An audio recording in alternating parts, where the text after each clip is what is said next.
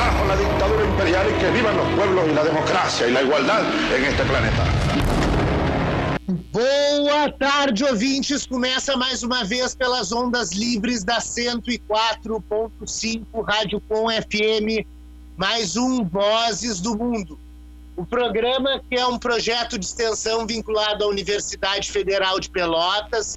Eu sou o professor Fábio Duval, apresentador desse programa e coordenador desse projeto.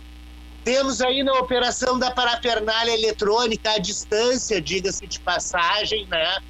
Porque estamos todos gravando o programa de casa via WhatsApp para manter o isolamento social né? nesse momento em que o Brasil atinge né, níveis astronômicos de contágio e de mortes por coronavírus. Já vamos falar sobre isso. Então, queria agradecer na operação da parafernália eletrônica à distância, Juliano Lima, e aqui compondo a mesa de debate junto comigo, professor Fábio Duval, temos Pedro Martins e Gabriel Eli. Vinícius Nagarrori hoje não pôde estar presente, está se mudando de casa e aí tinha que fazer ajustes lá. Então, estamos os três aqui né, para falar de um programa né, em que, obviamente, vamos falar do Covid, né? mas vamos falar de outras coisas que estão a ele ligadas ou que ele, no caso do Brasil, tornam piores, né? como é o caso da desorganização política, de todo o processo das fake news que está correndo pelo país e que já marcou né, no passado, nos últimos dois anos, a eleição do Trump nos Estados Unidos, já marcou a campanha de saída do Reino Unido da União Europeia, o Brexit,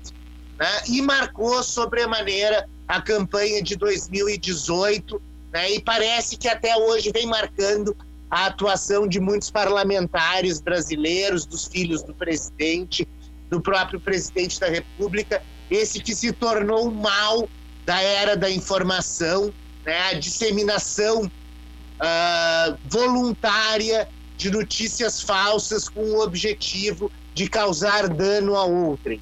Né? Uh, vamos falar sobre isso, vamos falar sobre várias outras pautas aqui e temos na mesa então Pedro Martins e Gabriel Eli. Vai lá, Pedro Martins, te apresenta.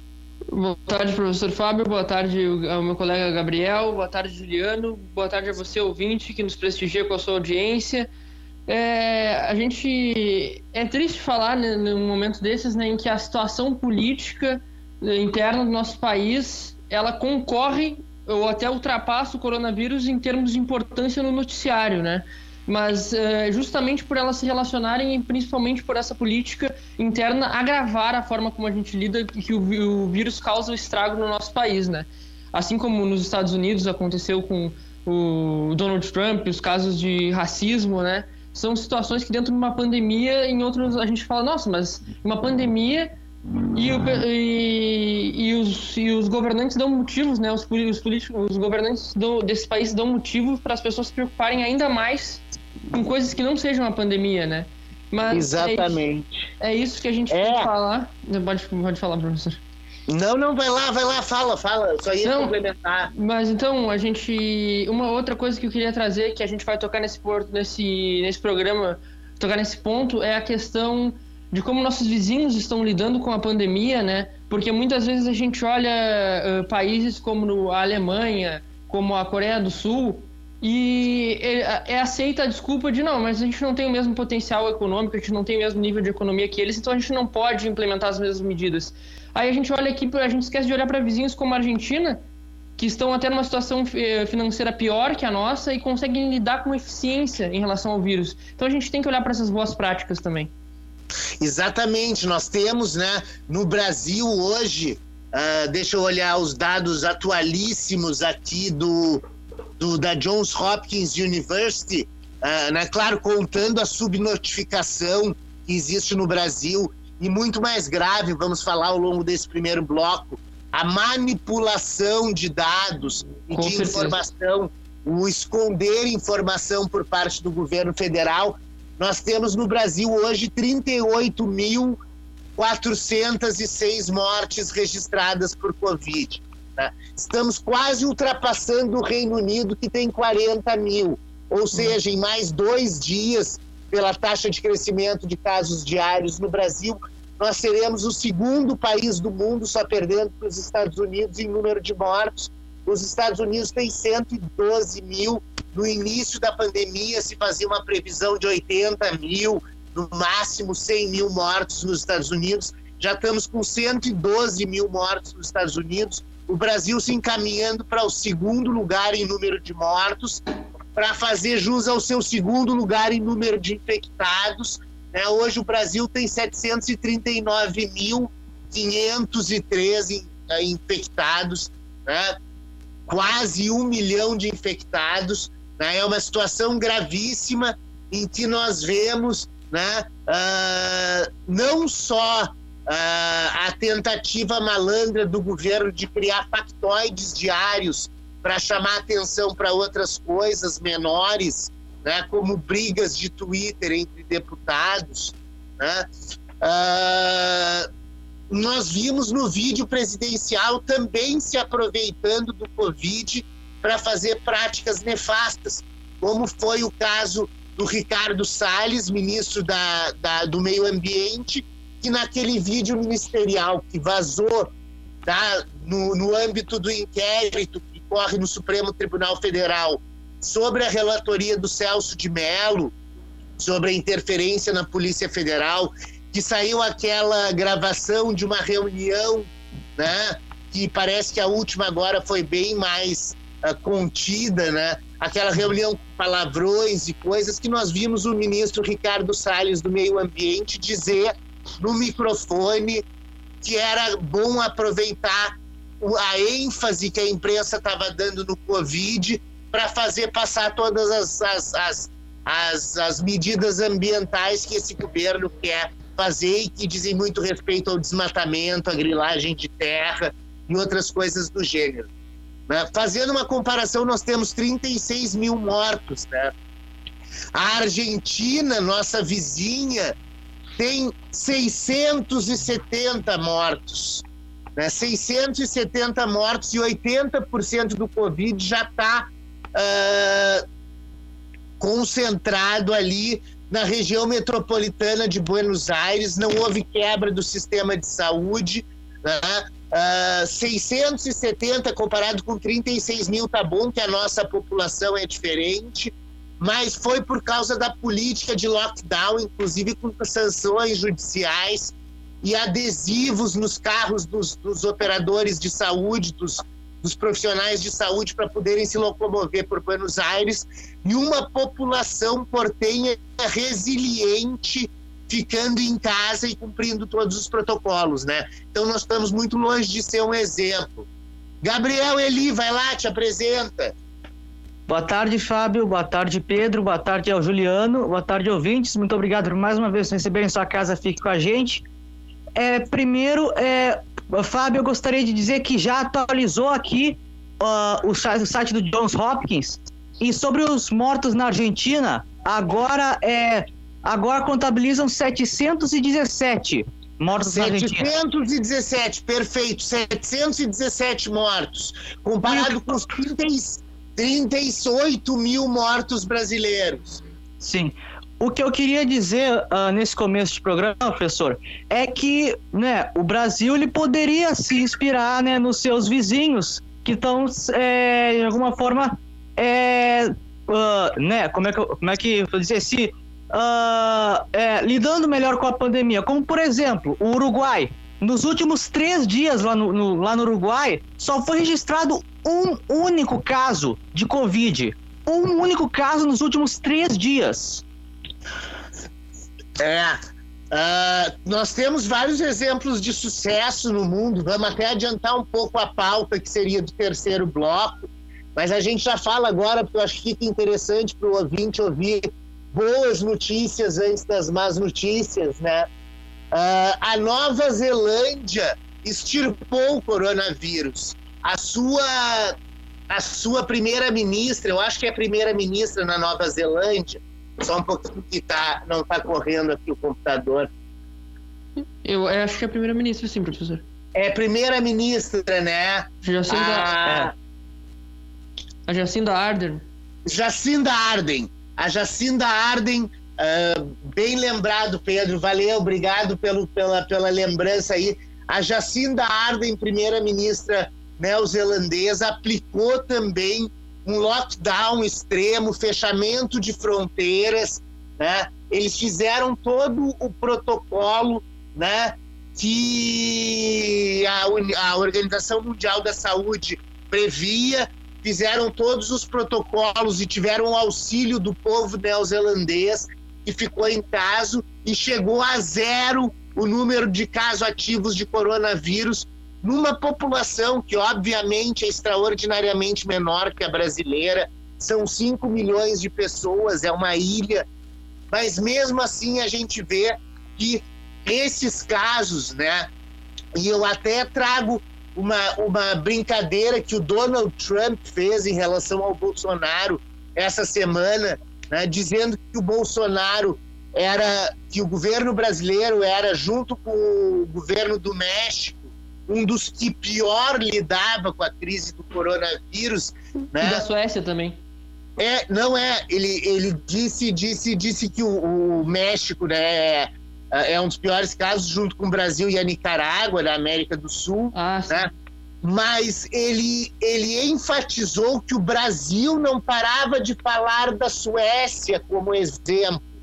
Uhum. E que se os Estados Unidos tivessem seguido o modelo da Suécia, que foi aquele, aquela, aquele isolamento horizontal, né, o vertical, melhor dizendo, isolamento vertical, de deixar as pessoas saírem, controlar só os grupos de risco. Os, o, Trump, o, Trump, o próprio Trump, aliado do Bolsonaro, né, ou disse aliado do Bolsonaro, inclusive fechou as fronteiras dos Estados Unidos para o ingresso de qualquer pessoa que provenha do Brasil. A Câmara dos Estados Unidos vetou um acordo entre Brasil, ou disse que vetaria acordos comerciais entre Brasil e Estados Unidos. A, o parlamento holandês vetou uh, o acordo União Europeia-Mercosul em função da falta de políticas brasileiras para as queimadas que aconteceram no ano passado. Né?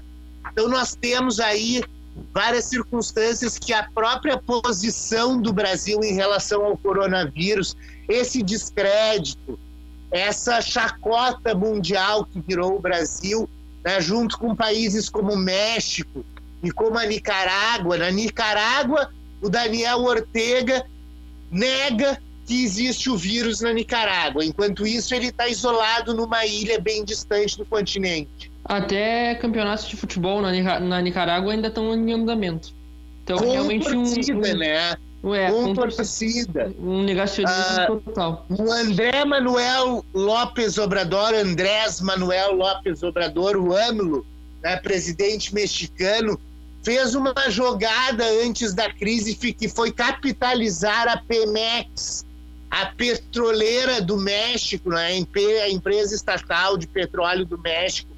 Ele Uhum. injetou um monte de dinheiro público na Pemex. Veio o Covid, o preço do barril de petróleo foi lá embaixo e o Lopes Obrador não tem como sustentar uma luta contra a Covid.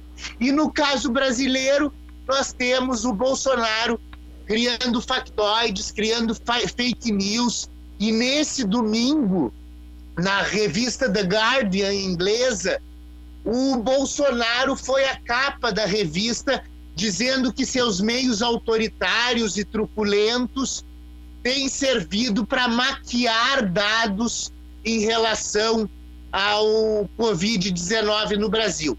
Vamos ver só- que nós temos, né? Nós temos um, um terceiro ministro da Saúde interino, né? ah, durante a pandemia, né? Ah, esse ministro interino aprova uma coisa absolutamente contestável, que é o protocolo para o uso desde o início do tratamento da hidroxicloroquina, Hum. né? E nós estamos assim acéfalos. Né? O, o presidente foi nessa semana inaugurar um hospital de campanha no Goiás, em Goiânia, com a presença do seu aliado Caiado, Ronaldo Caiado, E ao invés de se manifestar sobre os 30, na época, 36 mil mortos brasileiros, hoje já são 38 mil mortos brasileiros e nós estamos falando em dois dias, ou seja, uma taxa de óbitos de mil, mais de mil óbitos por dia. Né? E... Vazou um áudio em que ele pedia que não fossem contabilizadas mais de mil mortes por dia, porque mais de mil mortes por dia nos colocam naquela zona vermelha que é necessário recuar com a questão da abertura econômica, que é o que o Bolsonaro, né, inclusive uma frase que ele disse, né, que ficou famosa, até virou meme, né, deixa a vida seguir ao normal, deixa a doença vir e morram quantos tiverem que morrer. E vai lá, Pedro. É, em relação a essa declaração do Trump, o próprio Trump é, foi um estudo utilizado pela Casa Branca e feito pelo Imperial College, depois a Casa Branca repetiu o estudo, que era lá no início se os Estados Unidos não tivessem tomado nenhuma medida de proteção, né, de isolamento, nenhuma medida preventiva. Iam chegar a 2,2 milhões de mortos, ou seja, o pior cenário possível dos Estados Unidos ele passou esse cenário para o Brasil, como se o Brasil não como se o Brasil não tivesse feito nada, entendeu? Então ele usou Exato. o Brasil como o pior cenário possível e é o que realmente está acontecendo. Ele falou se a gente tivesse feito que nem o Brasil e ele igualou o pior cenário possível para os Estados Unidos. Então ele nos colocou realmente, assim, para quem se diz amigo do Bolsonaro, né? Ou para quem o Bolsonaro chama de amigo, mas na verdade nada mais é do que uma subservi subserviência brasileira em troca de migalhas, né? uh, que a gente a gente sempre fala aqui no programa. E outra, outro fato, assim, que é relevante e para nós é, é, alarmante, né, que o Papa Francisco, ele não mencionou diretamente o Brasil, mas ele falou que na última sexta-feira teve país com uma morte por minuto. E o único país que chegou a, esse, a essa média foi o Brasil. Então o Papa Francisco se, definia, se referia necessariamente ao Brasil. É, e no meio de tudo isso, nós sem ministro da Saúde, com um presidente que compra briga por todos os lados, a briga grande dele a semana passada foi em relação à operação do, da Polícia Federal levada a cabo pelo Alexandre de, Mar, de Moraes, relator do, do inquérito que apura a questão das fake news no Brasil né, e que atingiu uma série de seus aliados, inclusive o velho da van, né, teve seu uhum. celular e computador confiscados, né, uma crise depois, ao longo da semana, que atingiu a deputada Joyce Hasselman, que era uma antiga aliada do Bolsonaro e agora é contra Bolsonaro, contra Lula, contra todos, que vazaram vídeos e áudios né, dela falando né, que uh, pedindo para os seus assessores fazerem perfis falsos, né, pegarem CPFs válidos, o que é um crime, né, para criar perfis falsos para atingir oponentes políticos específicos com base uh, em, em, fake news, principalmente aquela Kátia Zambelli, que ela, inclusive, desculpem o termo, chamou de vagabunda num dos, dos áudios né, em que professava lá o que queria professar. Né? Então nós estamos numa situação, né? nós estamos numa situação bem complexa, né? com o presidente da República mandando atrasar dados no Ministério da Saúde. Nós chegamos a ficar dois dias com dados atrasados das, das mortes e causalidades por Covid. Agora o Bolsonaro quer mexer no método de contagem para fazer uma recontagem em função de que poderiam haver subnotificações e que nós deveríamos ter um retrato fiel, né? Só e chama a Globo, compra, compra uma briga com a TV Globo, chamando a Globo de TV funerária, porque eles só querem mostrar os dados da Covid. Né? É uma situação extremamente séria, nenhum chefe de Estado tem uma posição tão titubeante e tão esdrúxula perante uma, uma crise dessas proporções e que eu repito, né, nós temos 38 mil mortos e a nossa curva é ascendente, ou seja, o novo secretário de Vigilância da Saúde do Ministério das Relações do, do Ministério da Saúde, que foi inclusive um cargo que apesar do Bolsonaro dizer que não que faria nova política, né? Ele vem agora concentrar sua base de apoio no centrão, aquele partido, aquele, aquele conjunto de partidos de centro, né, que sempre estiveram presentes no poder na República Brasileira, pelo menos desde a nova República, uh, e que vão dar base de sustentação, porque estão passando seus projetos na Câmara e no Senado,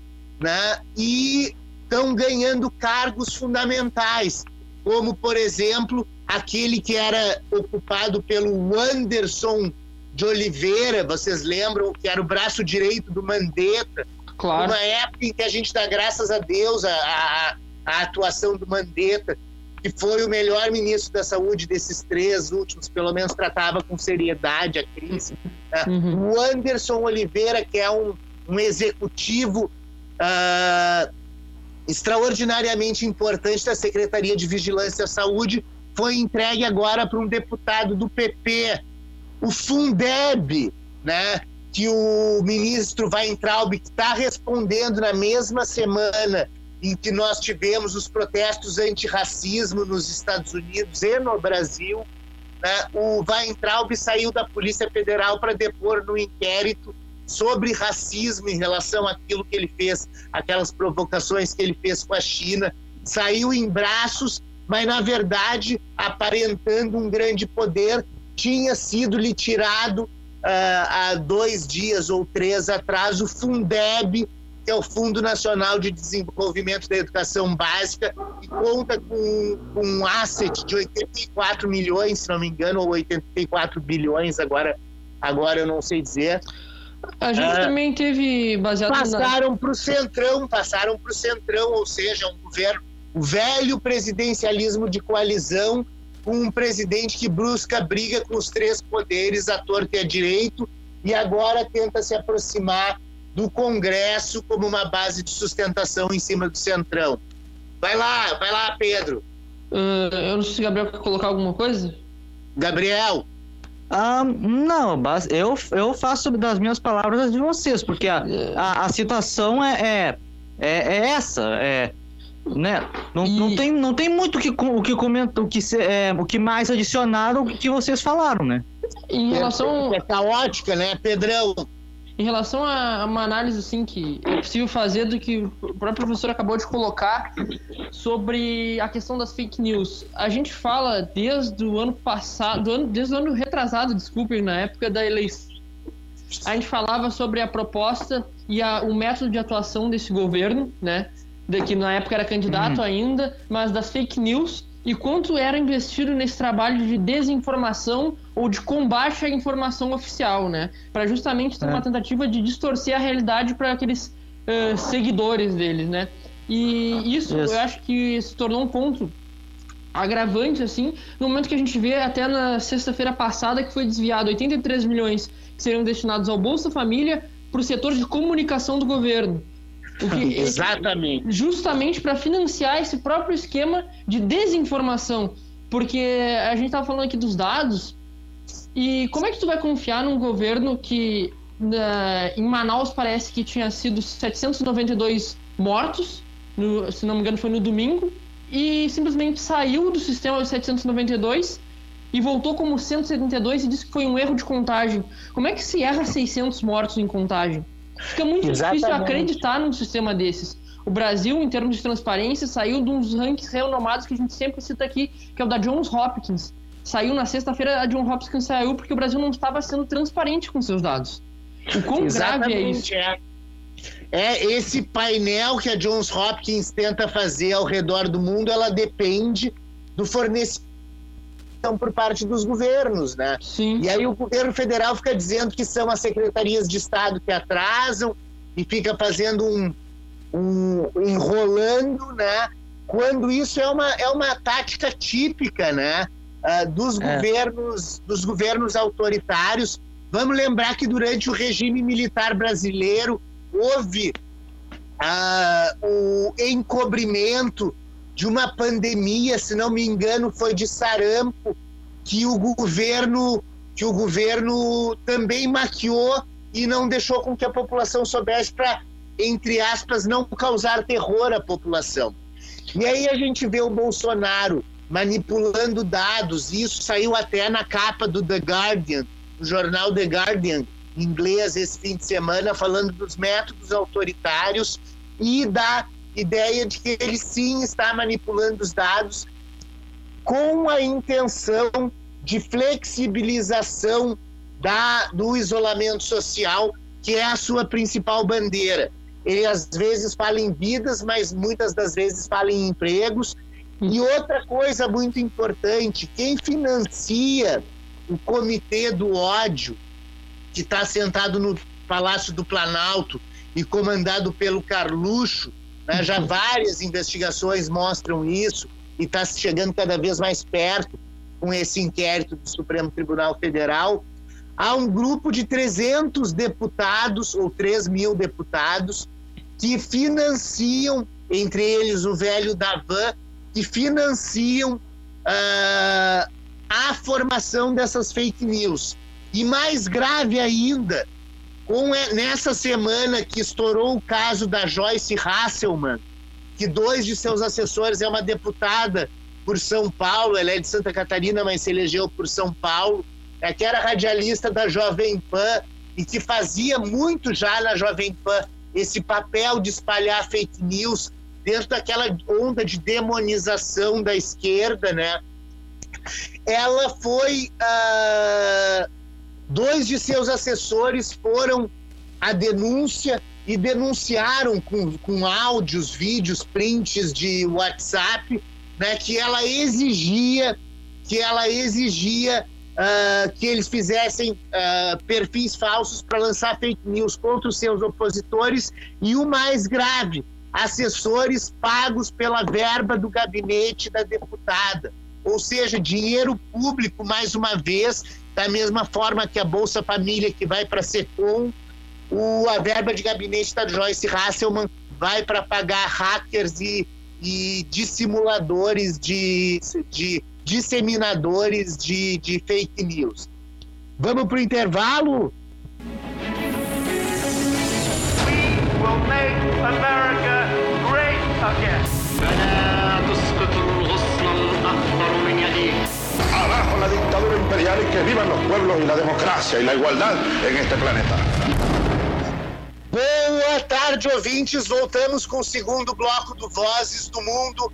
Esse que é um projeto de extensão vinculado à Universidade Federal de Pelotas. Eu sou o professor Fábio Duval, apresentador desse programa e coordenador desse projeto. Temos na operação da parafernália eletrônica, que sempre é bom lembrar, estamos em isolamento social, então estamos falando por WhatsApp, mas na operação da parafernália eletrônica lá na rádio, na mesa, Juliano Lima, meu muito obrigado. E temos hoje na mesa de discussões aqui Vinícius Nagarrori não pôde estar presente, porque está fazendo uma mudança. Uh, temos na mesa aqui uh, Gabriel Eli e Pedro Martins, além de mim. Vínhamos no bloco fa passado falando sobre as fake news. A gente tem uma pauta bem grande aqui. Uh, e estamos, assim como os assuntos vieram pululando, nós estamos pegando da pauta assim, e falando, explorando cada um deles. Tá? Mas vamos continuar um pouco nessa história das fake news, que é extremamente importante. Né? O Pedro Martins vai explicar um pouco, porque o ouvinte pode, pode ficar né, meio, meio perdido, o que, que são as fake news. Né? Fake news, em inglês, quer dizer notícia falsa. Né? Notícia falsa. Uh, a gente adotou já como um termo usual, assim, da nossa, da nossa fala trivial, o fake news. Mas, Pedro, explica aí como é que se forma uma fake news. É, na verdade, uh, explicando para o ouvinte, porque é, é, realmente, como o professor falou, a gente fala fake news, tá, mas como é que é? As pessoas simplesmente acreditam numa notícia, onde é que ela é vinculada? Muita, existe inclusive um projeto que se chama Sleep, Sleeping Giants, que é uma nas redes sociais, principalmente no Twitter, eles atuam uh, avisando para empresas que elas estão financiando sem saber, porque muitas vezes as empresas dão dinheiro para o Google e o Google uh, vai passar diferentes anúncios em diferentes páginas, sem ter muito um controle disso. Páginas mais acessadas ou menos acessadas. E eu acho interessante a gente falar sobre isso porque o, esses Sleeping Giants, ele já acontece nos, nos, Estados Unidos, se não me engano. Eles avisam essa, essas, essas empresas, por exemplo, uh, grandes empresas, que o anúncio delas está aparecendo nesses sites, sem que elas saibam. Porque essa, essa, esses sites têm muitos acessos. O que acontece? As empresas acabam indiretamente, sem querer, ou às vezes por querer, né? Uh, financiando esses sites. O Sleeping Giant vai lá e avisa para a empresa além deles terem muita visibilidade, eles acabam colocando a empresa numa lista de que financia. A empresa tem um tempo para se pronunciar, senão o Sleeping Giants mantém ela na lista e fica sabendo, ó, essa empresa aqui está patrocinando fake news. Então é interessante para a gente ter um próprio controle de qual empresa está participando ou não desse processo. Isso é muito interessante. Uh, só que a gente falando sobre a fake news, como é que ela se dissemina, principalmente o grupo bolsonarista, a gente falou muito já sobre a Cambridge Analytica, que usou sobre a questão, acho que foi tanto do, do Brexit quanto a própria questão da eleição do Trump, é, eles trabalham termos de capilarização. O que, que é a capilarização? Não é propriamente ele vai lá e cria um, um jornal para passar essas notícias. Eles criam grupos de WhatsApp que eles vão adicionando pessoas, diferentes pessoas aleatórias. E aí eles vão percebendo o grupo daquelas pessoas, aquelas pessoas vão, vão não necessariamente começam um assunto sobre o Bolsonaro ou sobre o que for. Eles começam com assuntos que aquelas pessoas têm ligação. E aos poucos eles vão, isso desde de 2018, eles vinham colocando fake news, por exemplo, relacionadas uh, ao PT, aos adversários do Bolsonaro, principalmente umas fake news leves se o, o, pessoal que fosse ficando no grupo, ou seja, aquele pessoal que eles fossem retendo, né, fidelizando, eles iam aumentando o nível de fake news. Assim, eles criaram vários grupos que se passam notícias uh, de por WhatsApp. E o WhatsApp tem outra questão. Muitos, muitos planos de internet desses que a gente tem no celular, porque a gente sabe, boa parte dos brasileiros ainda não tem internet, por exemplo, banda larga, como é o caso que a gente aqui, privilegiados, temos, né? Então, é, muita gente tem aqueles pacotes de internet de dados de celular. E aqueles pacotes normalmente deixam que o WhatsApp ele seja gratuito. E o que acontece? Tu consegue ver a manchete da notícia, mas tu não consegue clicar. Porque tu tem o WhatsApp, mas ele não abre a página da internet. Isso foi um grande benefício para eles, uma grande vantagem que eles tiveram ao espalhar as fake news. Porque muitas claro, pessoas. Claro, porque a pessoa só vê a manchete, não lê Exatamente. Exatamente. E aí é aquela, é aquela questão que a gente vê em diferentes grupos de pessoas compartilhando, às vezes, opiniões que diz assim, ah, doutor, em, por exemplo, sobre o coronavírus, o doutor sobre não sei o que, mas cadê a fonte daquela reportagem? Mas não, o WhatsApp ele é um meio muito fácil, tá, muito tempo, a gente fica muito tempo ligado no WhatsApp, então é por isso que desespalham as famosas fake news. E isso tudo foi levantado por uma matéria da Intercept, que viu como é que a Cambridge Analytica agia principalmente com um dos mentores da campanha do Donald Trump, o Steve Bannon, que a gente já comentou aqui várias vezes. Isso que auxiliou o é Bolsonaro. É muito amigo do Eduardo Bolsonaro, por acaso. Exatamente, o Olavo de Carvalho, todos esses se ligam, né? E o que vem, esse inquérito da Polícia Federal, ao que tudo indica, vai vir a tornar uh, mais claro essa questão toda de como se relacionam essas questões e como esses grupos são financiados com essas ajudas, como a gente falou do velho da van, né? Que a, gente, que a gente falou. Inclusive a influência dele só agora pulando um ponto, foi a manha que ele, ele conseguiu mudar o diretor do IFAM por causa de uma das suas obras. Tem, tem, tem, tem, notícias que uma obra ali, aqui perto na cidade de Rio Grande, na verdade, minha cidade de Natal, uh, uma hum. obra uh, foi, foi interditada por questões que acharam uh, artefatos indígenas, né? E o, o Bolsonaro mudou o diretor do IFAM para que a obra tivesse andamento. Ou seja, eles falam na nova política, mas isso é, a velha é o velho tráfico de influência, né? É, é exatamente. Eles falado da Cambridge Analytica. Cambridge Analytica era uma empresa né, dessas de consultoria que ficava no Reino Unido né, e que fazia esse serviço né, para os candidatos, para os governos, né, de disseminar sistemas de fake news né? E tem três casos emblemáticos, como eu falei, que marcaram os últimos dois anos e que, vamos lembrar, agora a gente está num processo de adiamento das eleições municipais para novembro ou dezembro. Temos que tomar muito cuidado que as fake news não sejam de novo o império da opinião versus o império do argumento que valeu nas nossas últimas eleições presidenciais. Tem três casos emblemáticos nos quais teve a atuação da Cambridge Analytica, né, que foram, né, que, que essas notícias né, foram uh, passadas à imprensa, né, que foi a eleição do Bolsonaro, a eleição do Bolsonaro versus o Haddad em 2018, que houve uhum. um império das fake news, né, a campanha do Brexit entre 2018 e 2019 lá no auge da do Brexit, na qual o Boris Johnson ascendeu assim ao primeiro-ministro, né? Depois de ser o grande líder dessa campanha, e as eleições do Trump nos Estados Unidos, no qual, inclusive, além das fake news, se utilizou a inteligência russa para invadir os e-mails da Hillary Clinton, tentativa de pressão sobre a Ucrânia para vasculhar a vida do Hunter Biden, que levou o caso a um processo de impeachment do Trump no, no Congresso, que acabou não passando, né? Travou no Senado, né? Foram muitos efeitos deletérios graves que essa onda das fake news né, uh, nos trouxe. Tem um cientista político americano que eu sempre gosto de, de, de lembrar nessas horas, que é o Joseph Nye. Uhum. O Joseph Nye tem um termo né, quando, quando naquela onda do Manuel Castells, da Sociedade da Informação, quando se começou a se falar da sociedade em rede e da, das novas possibilidades de trânsito de informação pelo mundo, o Joseph Nye cunhou um termo chamado Paradox of Plenty. Eu traduziria como paradoxo da abundância que com a internet, com esses canais, WhatsApp, Twitter, etc., a gente recebe tanta informação sem necessariamente filtrar essa informação, saber o que presta e o que não presta. É por isso que é necessário a gente sempre ir às fontes das informações. Se é uma fonte segura, se é uma fonte confiável.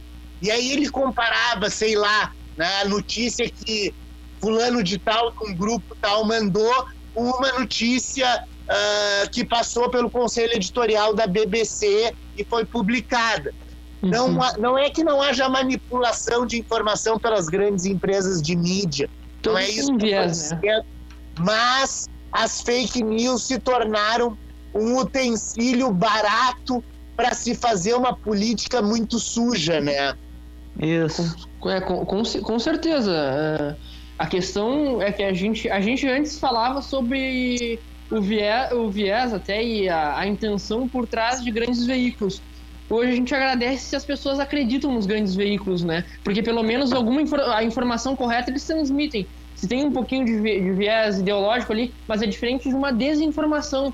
Exatamente. Caso, como no caso que a gente vive hoje, uhum. de um negacionismo por, por, parte do vírus, ou até propriamente foi divulgado em grandes grupos de WhatsApp, sobre essa questão da Suécia, que a Suécia estava lidando muito bem, que Israel estava lidando muito bem, que também tem a questão de financiamento de Israel em campanha do Bolsonaro, tem tudo, todas as Claro, a gente vê nos, nos, nos, nas passeatas pró-Bolsonaro, é. além das placas de fechar o Congresso, fechar o STF, sempre tem uma bandeira. Militar, aí cinco tem sempre uma bandeira dos Estados Unidos e uma de Israel. É, exatamente. É, mas então é, a gente vê e esses o coronavírus o que acontece que é, é, por o vírus ser tão agressivo e se multiplicar tão rápido, essas fake news elas são desmentidas rapidamente. Né? Na próxima semana tem, eles têm que inventar uma nova, porque a, do, a semana passada já não se confirma. Porque é diferente daquela, daquela questão, ah, é, o coronavírus não passou de. É, não passou ainda a morte por acidente de carros no Brasil em 2019. Só que quando ele chegar nesse patamar dos acidentes de carro, ele vai passar muito rápido, porque ele se transmite rápido. Acidente de carro claro. não passa por, por espirro, né? Eu odeio fazer essa analogia ridícula, mas é para as pessoas, né? ficar claro, o mais é, claro é, possível.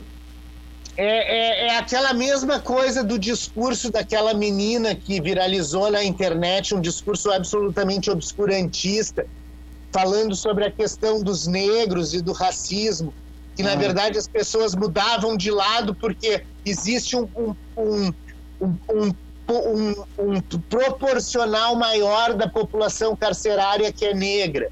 E aí justificaria o medo.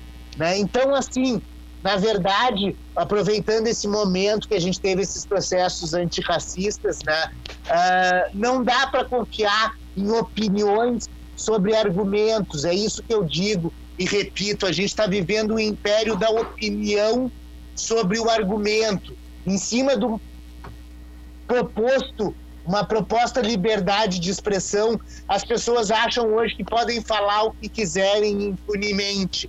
Isso não é assim, porque toda fala, todo ato de fala, ele provoca consequências, né? E quando a gente fala de disseminação de notícias falsas, com a intenção de causar essas consequências negativas, nós estamos falando de um crime, né?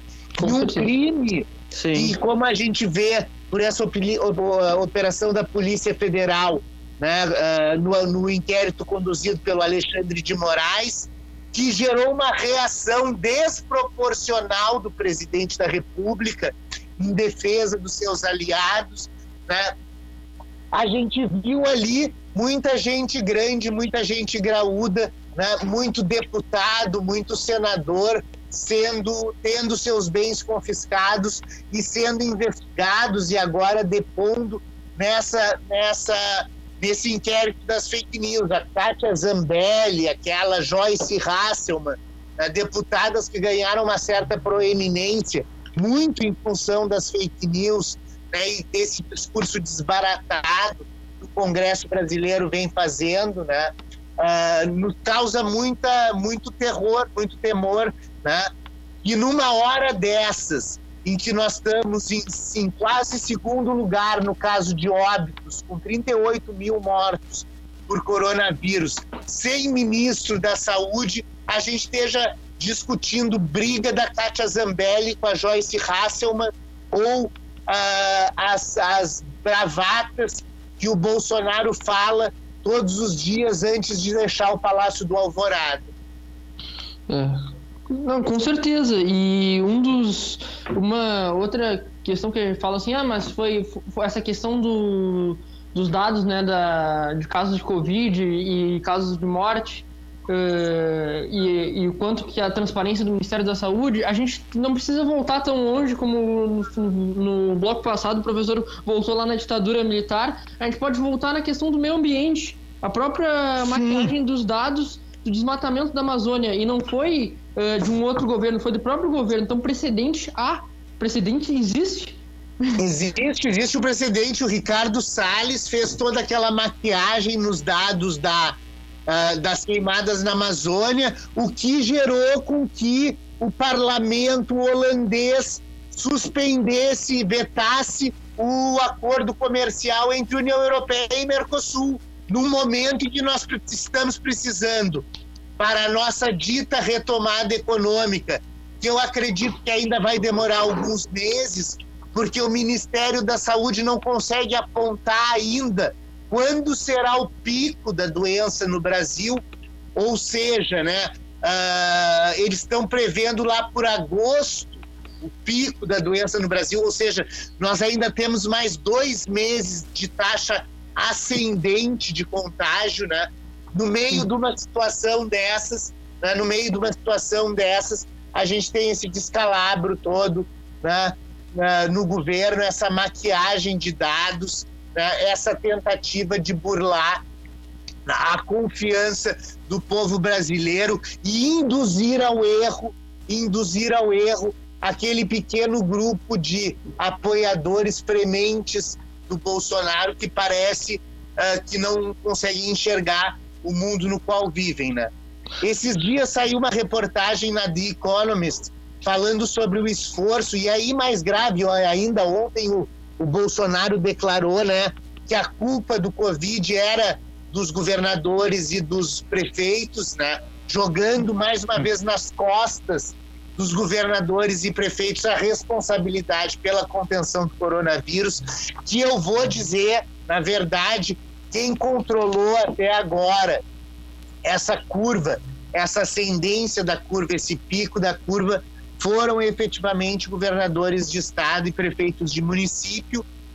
Não obstante esses cargos estejam muito pressionados pelos setores econômicos, pelos vários setores sindicais, econômicos, patronais da economia, que começam a fazer uma pressão extraordinária para a abertura. Né? Quando a gente vê todos os epidemiologistas né, sendo unânimes em dizer que se não houve achatamento da curva, não é hora de fazer abertura, né? Não, é, e, uh, Gabriel, quer acrescentar alguma coisa? Não, não, só, só, só tava concordando com, contigo, Fábio. Ah, beleza. Vai lá, Pedro. Então, a gente falou também, a gente frisou muitas vezes aqui, enfatizou, que a questão da coordenação era muito importante né, nas diferentes esferas federativas né, e dos governadores com o próprio, com o próprio presidente. E a gente, e até a própria pressão que tu acabou de mencionar, Fábio, a gente lembra também quando um grupo de empresários foi junto com o presidente pressionar o presidente do STF na reabertura. Lembra? Aquela coisa totalmente inconstitucional de um, um poder pressionando o outro com ajuda econômica, né? É, não, e basta a gente ver a agenda da semana passada do Bolsonaro, dos cinco dias úteis de segunda a sexta, né? Ele uhum. teve encontro todos os dias, cada um com um representante da indústria bélica nacional e estrangeira, né? Sobre aquilo que ele falou da redução de impostos para importação de armas. E nenhuma com Pazuello. É. E nenhuma com o ministro interino da Saúde. Ou seja, ele passou a semana se reunindo com uh, representantes da indústria armamentista em função dessa redução de impostos que ele quer fazer, porque ele prega que a população tem que estar amplamente armada para se defender contra a tirania do Estado, né? e ele costuma apontar né, os atos dos governadores e dos prefeitos como autoritários, quando na verdade ele é que pratica atos autoritários, como foi o caso agora que vazou pela Intercept, né? Que o governo solicitou à ABIN, a Agência Brasileira de Inteligência, que é um órgão vinculado ao Gabinete de Segurança Institucional da Presidência da República. Vamos lembrar que o ministro-chefe do Gabinete de Segurança Institucional é o general Heleno, aquele que foi responsável há uma semana atrás quando houve aquela rusga sobre se ia se o Celso de Mello ia pedir ou não ia pedir o telefone do Bolsonaro, lançou uma nota do Gabinete de Segurança Institucional, uma nota oficial, dizendo que se houvesse a interferência entre os poderes, haveria uma quebra da ordem institucional brasileira. Pois bem, a ABIN, a pedido do presidente, coletou todos os dados das 76 milhões carteiras nacionais de habilitação de motorista no Brasil. Ainda não se explicou por quê, mas a ABIN pediu para o SERPRO, que é o Centro de o Serviço de Processamento de Dados do governo, onde estão todas as informações governamentais, né, fica ali na L2 em Brasília.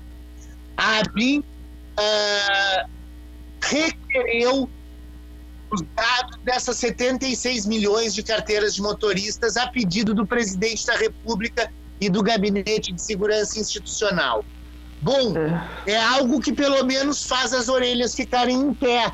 Né? Nós estamos no meio de um processo uh, que investiga as fake news, que foi desproporcionalmente repudiado na imprensa, inclusive com o presidente tendo se estressado com o Alexandre de Moraes, depois fez uma reunião com ele para tentar apaziguar ânimos, né? E a importância desse processo, a importância desse processo que avalia as fake news, né? bem como aquele conduzido pelo Celso de Mello, que analisa a possível interferência na Polícia Federal, eles têm consequências e consequências importantes, né? O PSOL, o partido PSOL, entrou com uma representação no STE, no Supremo Tribunal Eleitoral, pedindo a cassação da chapa Moro uh, Bolsonaro, Moro Bolsonaro, Mourão. desculpa, Mourão Bolsonaro, da chapa Mourão Bolsonaro nas eleições de 2018 por Caixa 2. Esse processo, esse processo acabou de assumir a presidência do, do Supremo Tribunal Eleitoral, do Superior Tribunal Eleitoral, o Luiz Roberto Barroso. O Luiz Roberto Barroso diz que vai levar em frente esse processo né, Uhum. para apurar a Caixa 2 na campanha do Bolsonaro e do Mourão, o que poderia levar a uma cassação da chapa e, como ainda não se completaram dois anos de governo, chamada de nova eleição. Não, porque uma das coisas que tem que ser apurada Coisas é importantes, deixa eu só completar Ah, aqui, claro, Pedro. claro, claro. é que esse processo das fake news que está mais adiantado no Supremo Tribunal Federal e inclusive a defesa do Bolsonaro pediu para que as provas do STF não fossem encaminhadas para o processo no STE.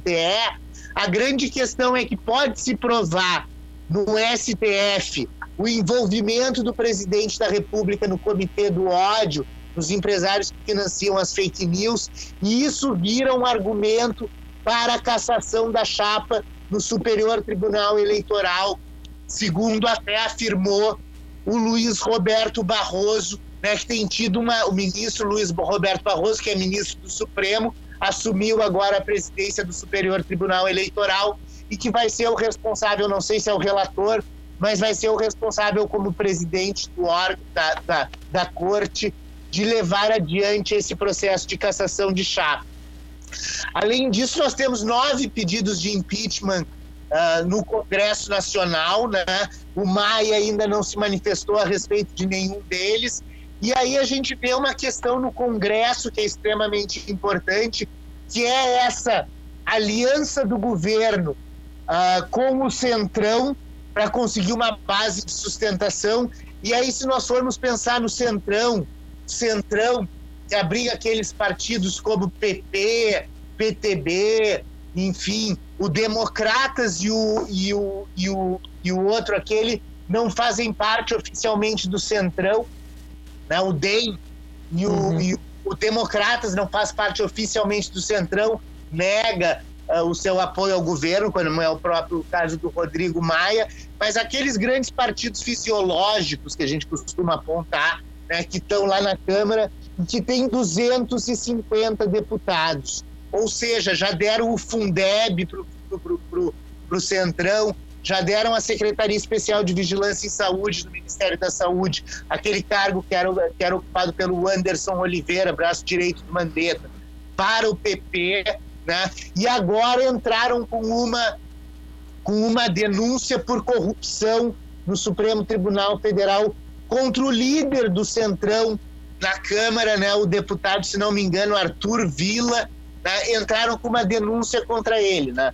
O que coloca a situação do governo ah, numa sinuca de bico, né? Porque eles tentam se apoiar aqui e ali, e no meio disso vem o Olavo de Carvalho brigar com o Bolsonaro e tornar mais fortes dentro do governo as alas militares, né? É, é, na verdade, tornar mais forte a- as alas. eh, é, é, realmente, tá certo. Tornar mais, mais forte as, as áreas militares.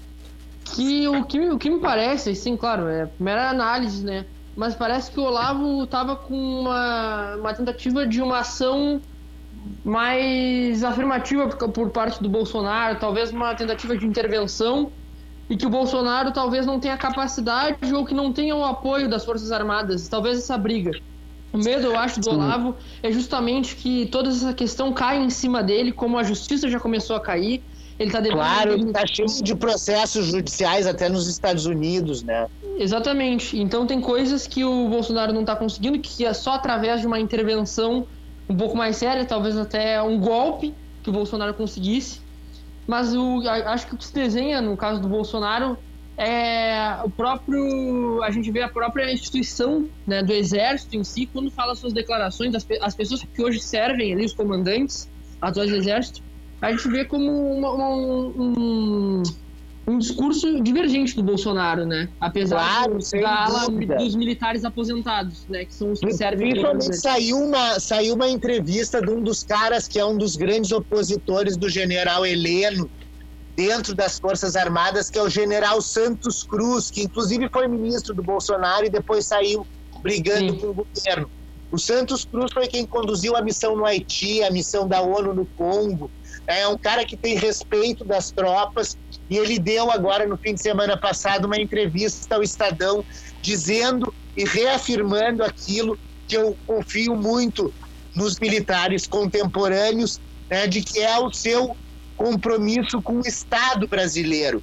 A Sim. sua noção de que as Forças Armadas são forças de Estado e não forças de governo. Eu, du- eu duvido muito que o general em chefe lá da base aérea de Pirassununga deixe levantar um MiG para ir bombardear São Paulo. Né? Então, para mim, parece fora de cogitação essa história do golpe. Parece uma tentativa de colocar medo por parte do general Heleno, que é um velho saudosista gagá, né? que acaba sendo o papagaio de pirata do Bolsonaro. Exatamente. Com essa, vamos a mais um intervalo. Eu meio que monopolizei aqui o microfone agora, mas é que eram muitas coisas a falar. Voltamos no próximo bloco. Vou dar mais espaço para vocês, Pedro e Gabriel, falarem sobre os países da América do Sul, sobre os exemplos de sucesso em comparação com o Brasil. Vamos lá. Beleza. make America great again. Abajo la dictadura imperial y que vivan los pueblos y la democracia y la igualdad en este planeta. Esse terceiro bloco do Vozes do Mundo. Esse que é um projeto de extensão vinculado à Universidade Federal de Pelotas. Eu sou o professor Fábio Duval, apresentador desse programa, coordenador desse projeto. Desculpa. Temos na operação da parafernália eletrônica aí Juliano Lima, sempre lembrando que estamos à distância, falando por WhatsApp, né, para manter o isolamento social. Né? E na mesa de discussões temos Pedro Martins, Gabriel Eli, né? o Vinícius Nagarrori hoje não pôde estar presente, e vínhamos falando sobre vários assuntos, fake news, a questão do Brasil no mundo, né? a questão da manipulação de dados. ah, E vamos falar agora um pouco, né, nesse terceiro bloco, para o ouvinte sair mais esperançoso, né? Espero que não mais temeroso, mas mais esperançoso. Vamos falar de alguns casos que obtiveram sucesso na contenção do coronavírus, né? Nós temos vários exemplos, depois o Gabriel vai falar do Vietnã, né, no, no Sudeste Asiático, né? A própria China foi um grande exemplo de contenção em função das medidas estritas de isolamento social que eles adotaram. Mas nós temos alguns outros países. Um deles é a Nova Zelândia. né? A Nova Zelândia chegou a zero casos ativos de coronavírus. né? Ela tem 5 milhões de habitantes só. É um país extremamente pequeno. Mas por essas estratégias de, da- do governo trabalhista da Jacinda Arden, né, de ah, fazer o fechamento de fronteiras e incisivas medidas de distanciamento social, eles conseguiram conter o coronavírus e agora já falam em voltar à vida normal, coisa que aqui no Brasil parece muito longe. Mas nós não precisamos ir muito longe, né? O caso da Argentina é emblemático. O Alberto Fernandes estendeu a quarentena, que já vem desde 20 de março. Ele estendeu a quarentena até dia 28 de junho. A população argentina aderiu às medidas.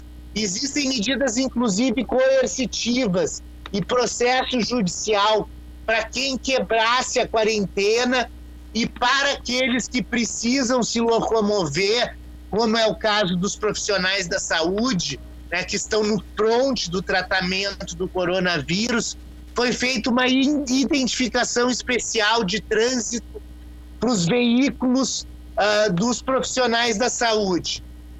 Uma outra novidade extremamente importante, coisa que aqui no Brasil a gente vê né, um déficit no investimento estatal em pesquisa, em ciência e em tecnologia, né, os cientistas argentinos desenvolveram um teste rápido chamado NeoKit Covid-19, que em menos de duas horas, em menos de duas horas dá o resultado sobre o Covid e custa a bagatela de 8 dólares. Ou seja, o governo argentino, que inclusive chegou a negar para credores estrangeiros o pagamento de, de juros de dívida externa argentina e fez um pacote, disse que só pagaria os juros, não o principal, mas os juros com 60% de desconto em três anos.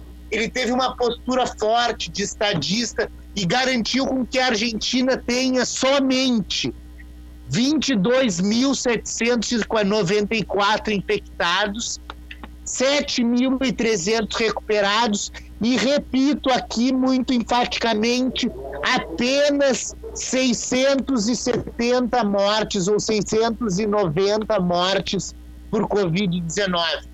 Eles não chegam nem às mil mortes.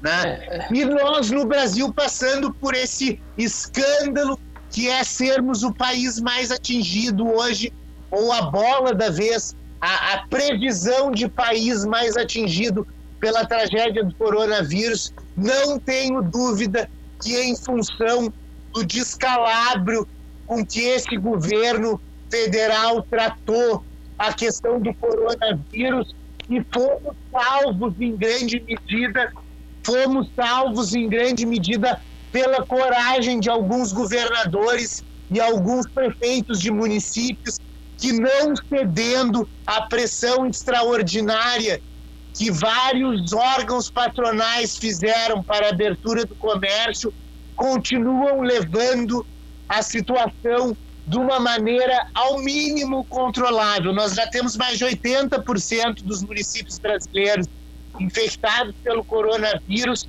e olhar para a Argentina, nossa vizinha, que não chegou nem a mil mortos comparados aos 38 mil mortos brasileiros. E aqui não adianta fazer recorte proporcional de população. Né? Os números são muito emblemáticos. Né? 38 mil mortes para 690 e poucas mortes na Argentina. Gabriel Eli tinha dados aí de outros, de outros, de outros casos? No... Sim, tenho. É, eu, uh, indo agora mais um pouco para o norte, ainda na fronteira com o Brasil, nós temos também aqui a Bolívia, é, que agora é, reportou 695 é, é, novos casos de Covid, está com 14.644. Uh, os mais é, os, os, novos casos foram 14, 413 na região de Santa Cruz. 14 mil o quê? 14 mil óbitos? Não, 14 mil casos. 14 os, mil casos só. Os. Sim, os mortos não chegam nem a, nem a 500, são 487. Ou seja, também por políticas de isolamento social. Sim, a Colômbia, ela também ela atingiu recorde assim positivo. Ela teve é, 64 só, acho que é 64 mortos pelo, é, pelo coronavírus. Tô, uh, é, somou agora 1.359 é, é, é, é, no, novos, novos contagiados. Uh, nas últimas 24 horas foi reportada aqui a, a recuperação de 107 pessoas é, um, tá. E. né? Uh, uhum. Uh, Mas e... ou seja, né? A, a nossa situação está muito pior que a dos Sim. nossos vizinhos sul-americanos. É, Sim. Eu tenho, eu tenho uma questão para adicionar só da Bolívia, rapidamente. Ah, vai, uma das localidades que menos re respeita o isolamento social é El Alto, La Paz e Cochabamba que é onde o pessoal tá, onde o governo está tendo maior dificuldade. E outra questão que eles estão muito preocupados é em questão. Outra questão muito importante, eu, eu conheço o Alto La Paz e Cochabamba. Eu Alto é uma grande favela Ah, é uma grande comunidade, melhor dizendo, uma grande. Mas tem o, o- o desenho de uma favela, é parecido com o desenho geográfico de uma favela. São casas de tijolos feitas ao redor da, da, da, da cratera onde fica La Paz. Por isso que se chama El Alto. E é a maior cidade aimará do mundo. Lá, os níveis de saneamento ah, básicos são muito precários. Muitas pessoas moram dentro das mesmas casas. É uma coisa muito parecida com o que vai acontecer, ou o que está acontecendo em grandes favelas de grandes centros urbanos brasileiros. Por exemplo, a Rocinha é uma favela que tem mais de um milhão de habitantes. né? Sim. Eles já contabilizaram, há duas semanas atrás eu ouvi 59 mortes. Mas isso tende a se, a se promover em progressão geométrica. Fora que em alguns lugares desses, as pessoas não têm uma infraestrutura de saúde pública razoável e acabam morrendo em casa. Então nem entram nas contabilidades. Né? Teve uma senhora que eu vi no Morro da Rocinha, uma entrevista com ela muito emocionante, que foi vítima do Covid. Ela passou os 14 dias fechada dentro de casa, acabou tendo a sorte que não foi uma expressão mais pesada do Covid e ela acabou se recuperando naturalmente. Mas foi uma pessoa que teve Covid, que pode ser um transmissor, que está lá em cima do Morro da Rocinha, que não tem acesso aos serviços públicos, não tem acesso a saneamento, não tinha água na casa dela para ela poder lavar as mãos. E tudo isso faz com que o Covid, que num primeiro momento as pessoas disseram que era muito democrático, atingiria ricos e pobres da mesma forma, isso não é uma verdade, na medida em que a situação precária das populações mais vulneráveis leva a que elas sejam vítimas preferenciais desse vírus e que contabilizem em grande medida o número de mortes que nós temos, por exemplo, aqui no Brasil. É, até. eh, e só para fechar em questão a Bolívia, uma das grandes preocupações do secretário de Saúde, se não me engano, é secretário de Saúde, Miguel Vargas, é que 46 de 58 territórios indígenas estão próximos de municípios que já foram confirmados casos de Covid. E é uma grande preocupação deles que, que o Covid chegue a territórios indígenas, onde a mortalidade do Covid, tanto no Brasil quanto na Bolívia, é o dobro pro resto da, em relação ao resto da população. Aqui no Brasil chega a ser a 12% a mortalidade do Covid na população indígena. É, isso é um problema gravíssimo também que ah, o Ministério do Meio Ambiente e a FUNAI completamente desaparelhados hoje, né? Não estão conseguindo fazer um trabalho, um trabalho consistente na proteção das populações indígenas. né? O caso de Manaus agora, né, quando estourou o, o Covid em Manaus, vamos lembrar que as comunicações feitas dentro da Amazônia são em grande medida feitas de barco, né? Isso pode ter levado a populações isoladas indígenas o vírus e nós nem sabemos, né? nós nem sabemos qual é o nível dessa contaminação na medida em que não há uma política pública efetiva de controle do coronavírus para essas populações extremamente vulneráveis, que são as populações que vivem em isolamento, aos povos originários né, das Américas né, e do Brasil, né, que vivem no âmbito de estados como Mato Grosso, como ah, o Pará, como o Amazonas, como Roraima, como o Acre, enfim. Né? A grande questão positiva é que quando a gente olha o mapa do coronavírus, não obstante lá em Manaus e no Amazonas esteja lotado, em outras regiões onde vivem povos indígenas, como é o caso ali do Mato Grosso, Pará, a gente vê que o nível de disseminação é um pouco menor. Claro, um pouco menor se for comparado a São Paulo. Quando Uhum. nós olhamos hoje o mapa do Covid no mundo, a região do Sudeste brasileiro é uma marca vermelha sem traços, é uma marca vermelha sem falhas. Ou seja, nós estamos vivendo uma, uma situação gravíssima. E eu até disse né, que, que grande parte do esforço né, da contenção do coronavírus tem sido feito por governadores de estado e prefeitos de municípios, né?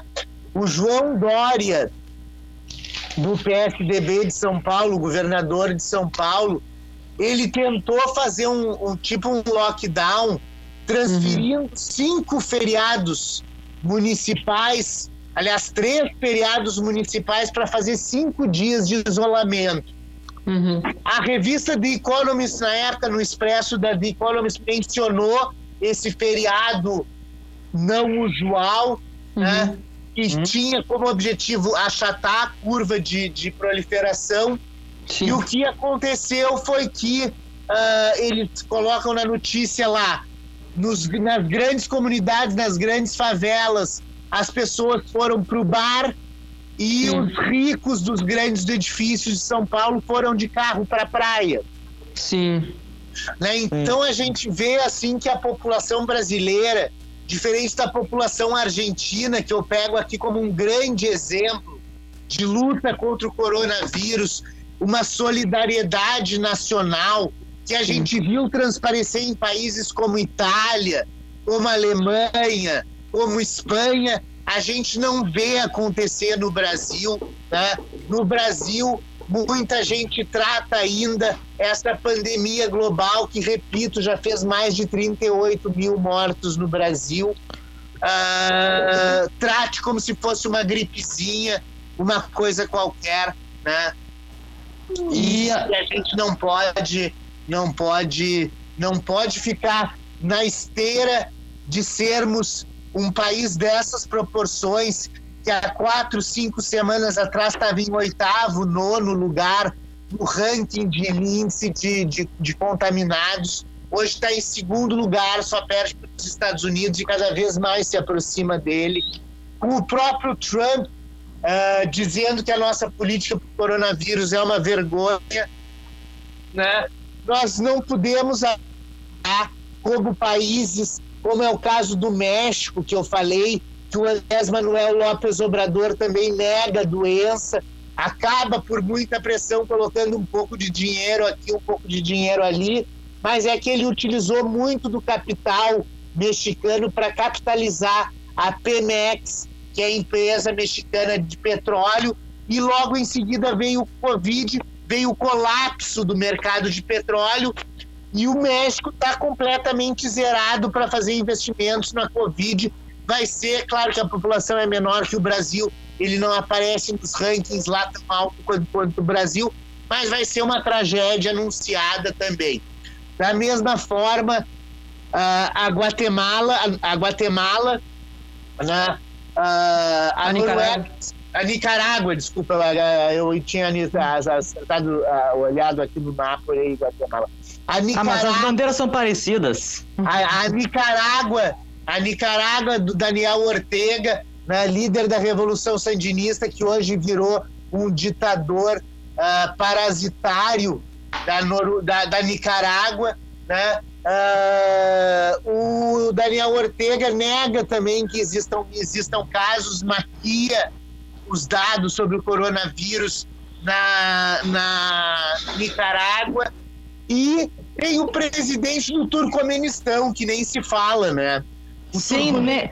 que é um estado que ninguém, né, leva em ah. consideração no cenário internacional, ele é um dos também que nega a existência do coronavírus e disse que o coronavírus não chegou no Turcomenistão. O Turcomenistão, uh, Fábio, ele é, ele é, junto com a Coreia do Norte, os, o, os únicos países que não é, enviaram, que não aparece nenhum dado, nada sobre Covid-19, justamente porque eles não autorizam, né, a, a, a serem levantados os dados de, de Covid nesses países. Exatamente, é, é, é o típico governo autoritário, ditatorial, que o governo Bolsonaro quer se transformar no Brasil, sendo sendo atacado pela mídia internacional inteira como um maquiador de, de, de dados sobre o coronavírus para tentar, de alguma forma, garantir um pouco, hum. quer dizer que nem sei se é um pouco, para garantir algum apoio que ainda lhe resta desses setores mais obscurantistas da sociedade, como é o caso da bancada da bala, como é o caso da bancada evangélica e de grande medida do centrão, que acaba sendo hoje a base de sustentação do governo Bolsonaro. Torcemos, torcemos muito para que o Supremo Tribunal Federal e o Congresso Nacional, não obstante o centrão, uh, cumpram o seu papel. Eu estou colocando muita esperança em que o Tribunal, o Superior Tribunal Federal e o Tribunal Superior Eleitoral vão, de alguma medida, ainda mais com a formação dessa frente ampla que vem se formando no Brasil contra o Bolsonaro e o documento que nós lemos na semana passada é emblemático disso, né? Aquela aquele artigo chamado A Reconstrução da Política Externa Brasileira, o qual foi assinado por ex-chanceleres brasileiros reconhecidos, como é o caso do Celso Amorim, que foi chanceler do Lula, do Fernando Henrique Cardoso, que foi chanceler do Itamar, do Aloysio Nunes Vieira, do José Serra, do Francisco Rezec, né, do Celso Laffer, né, não sei se eu estou me esquecendo alguém aqui, mas que fizeram um documento publicado no Estadão, e esta semana também nós vimos várias entrevistas. O próprio Fernando Henrique Cardoso foi entrevistado duas vezes na CNN e na Globo, né? momento no qual parece que se forma né, uma coalizão, uma frente ampla nacional contra o Bolsonaro. Eu espero que a esquerda saiba assumir o seu papel militante no âmbito dessa frente contra o Bolsonaro, que é urgente que se acabe com esse estado de coisas caótico que nós vivemos no Brasil contemporaneamente. Só para citar aqui uh, o, o, título do The Guardian, né, do, do, da manchete do The Guardian, o Brasil para de soltar dados sobre as mortes do Covid-19 e varre dados do site oficial. Ou seja, houve até esse problema.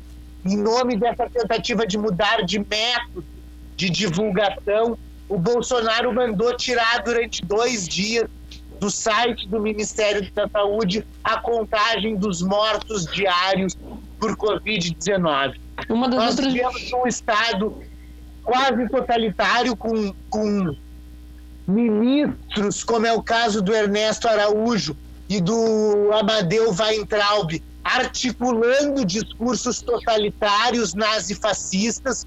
Nós temos protestos nas ruas levantando pautas antidemocráticas e nós vivemos na maior crise uh, sanitária que o Brasil já viveu, não digo no último século, digo na sua história, porque o Covid-19 está muito pior que a peste de 2018 está muito pior que a revolta da vacina.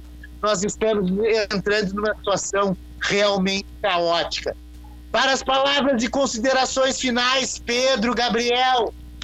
Eu vou. Sim. Só... Pode falar, pode falar, Gabriel. Ah, é. Sim, uh, um país aqui, voltando à América do Sul rapidinho, um, um país que é que realmente é exemplo de combate à Covid-19 aqui na América do Sul é o Uruguai, que nos últimos três dias o Uruguai registrou somente um novo caso de Covid-19. Atualmente lá são 69 casos confirmados e somente 23 mortos por Covid-19, apenas 23 mortos. Ou seja, nós temos que nos inspirar na Argentina, no Uruguai, nesses países irmãos, vizinhos que agora têm as fronteiras fechadas conosco né? Eu até mando um abraço para o meu amigo Celso Krause, que está morando lá em La, La Pedreira. Encontrei com ele no verão. Né? Vontade de estar morando no Uruguai nesse momento, né? em que o Covid lá é realmente um, um problema controlado, né? e nós aqui nesse absoluto descalabro e descontrole no Brasil. Vai lá, Pedro ah, Martins. Só, só para fechar, então, uma das considerações que a gente está falando até sobre política exterior agora, ah, com a declaração do Bolsonaro de que iria retirar o Brasil da OMS também, é importante lembrar que aqui, o, quando os Estados Unidos saem da OMS, o mundo se preocupa. quando o Brasil sai da OMS, falando em termos de retorno, o, o Brasil doa muito menos para a OMS do que recebe em retorno, como auxílio técnico e insumos. E não só isso, a cooperação internacional. Então, o Brasil e o Brasil sempre foi uma liderança dos países em desenvolvimento, justamente por ter uma desconfiança dos outros países em questão de patentes, por exemplo, com o estado de cooperar com os Estados Unidos em termos de saúde. O Brasil sempre dava aquela confiabilidade daquele país, sei lá, como a Tanzânia, sabe, um país que não seja desenvolvido, olhar não, mas o Brasil está lá e o Brasil me representa, né? Então Exatamente. o Brasil perde essa representatividade, essa articulação e outra coisa que, saindo, falando sobre a saída da OMS, a OMS que emite a transparência sobre os dados tanto de comércio da carne que a gente comercializa, tanto da a questão da, da agricultura, o turismo, porque os turistas buscam um país que uh, seja credenciado pela OMS que não tem um surto. No momento que tu sai, quem é que vai dar essa credibilidade? Um organismo nacional que é controlado pelo próprio Bolsonaro que maquiou os dados? Então tem todas essas questões que a gente tem que. que eu deixo aqui como reflexão para o ouvinte até, né? Porque já está tá chegando no nosso horário, mas eu queria trazer um pouquinho.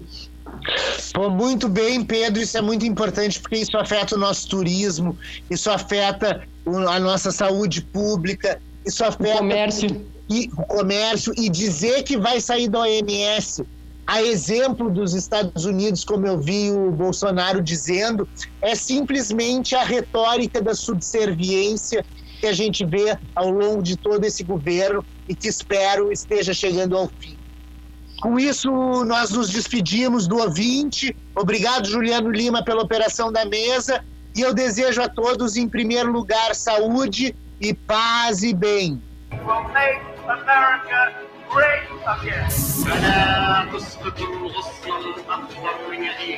Abajo la dictadura imperial y que vivan los pueblos y la democracia y la igualdad en este planeta.